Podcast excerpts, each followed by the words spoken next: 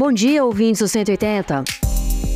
Hoje, na newsletter de ideias, o pessoal da agência pública comenta o assassinato da mãe de santo e líder quilombola Mãe Bernadette, na Bahia, destacando a morosidade das investigações pela polícia baiana e o que isso diz sobre o momento atual do Brasil. Para receber ainda hoje, de graça, a sua newsletter com essa e outras ideias, é só seguir o link aqui na descrição do episódio mesmo. Um bom dia para vocês compartilhem o nosso 180 com amigos e família e nas redes sociais. E não esqueçam de nos dar cinco estrelinhas. E confiram também headline.com.br. Para vocês, um excelente dia, um grande abraço e até mais.